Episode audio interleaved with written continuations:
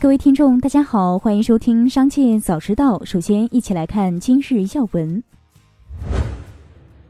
受疫情影响，多地出现快递时效延迟、外卖运力不足的情况。近日，北京大兴区商务局、丰台区商务局先后发布关于参与外卖配送服务的倡议。呼吁区内居民在满足已接种新冠疫苗第三针本人及同住人七天内未出现发热、咽痛、抗原或核酸阳性，自备电动车、摩托车等交通工具，佩戴好 N95 口罩等条件的情况下，自主选择加入外卖骑手行列。值得注意的是，北京顺义、北京海淀、重庆、河南开封等地的商务局也发出了类似倡议。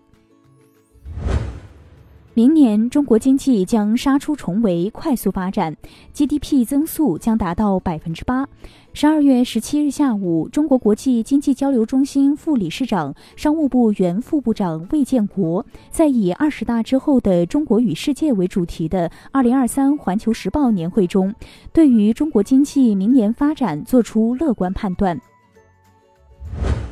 十二月十九日二十四时，国内新一轮成品油调价窗口将开启。本轮调价将是二零二二年国内油价最后一调。继上轮成品油价格两连跌后，机构预计本轮成品油价格或继续下跌。国内油价在年末将呈现三连跌走势。机构测算，截至十二月十六日，本轮成品油调价周期第九个工作日，参考原油品种均价为每桶七十六点七六美元，变化率为负百分之六点八四。预计国内汽油、柴油下调幅度约为每吨四百六十元，折合汽油、柴油每升下调零点三四至零点三八元。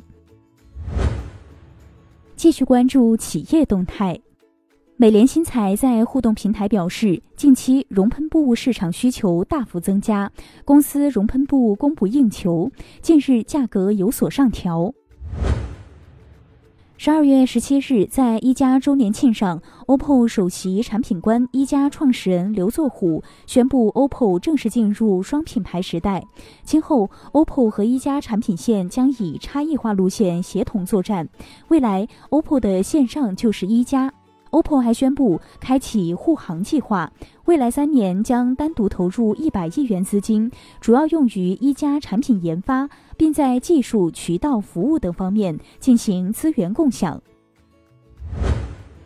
上海迪士尼度假区官方微博称，包括上海迪士尼乐园目前正常开放，但在现阶段有可能需要临时在降低人员配置及减少部分体验的情况下运营。因此，包括迪士尼奇幻冬日巡游、米奇童话专列和奇梦之光幻影秀在内的现场娱乐演出，以及部分景点、餐厅和商店，将有可能临时暂停开放，或以降低承载量的方式开放或呈现。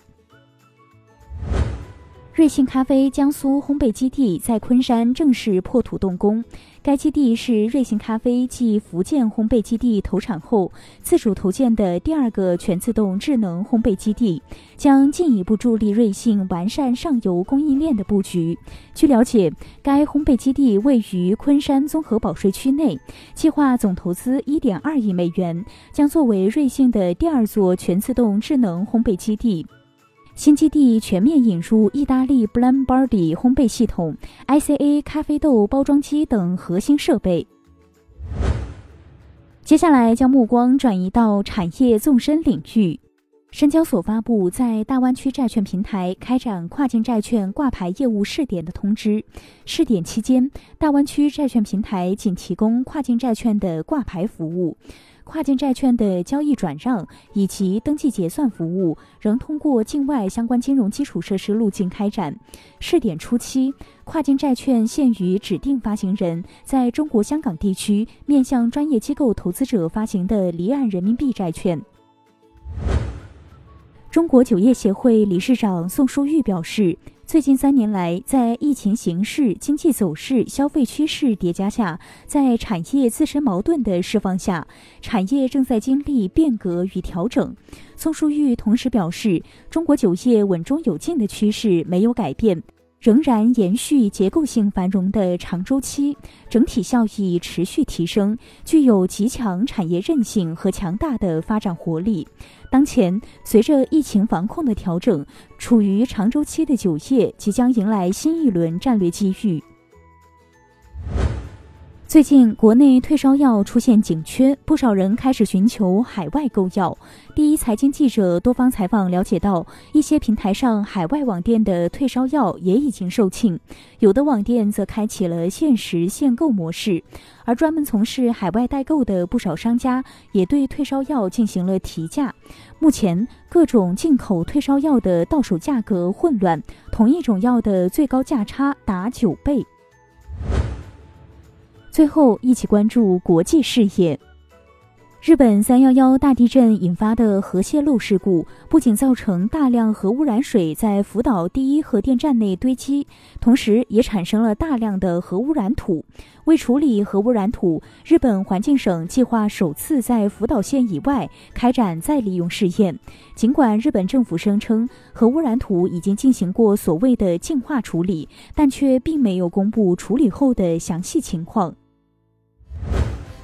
以上就是今天的全部内容，感谢收听，我们下次再见。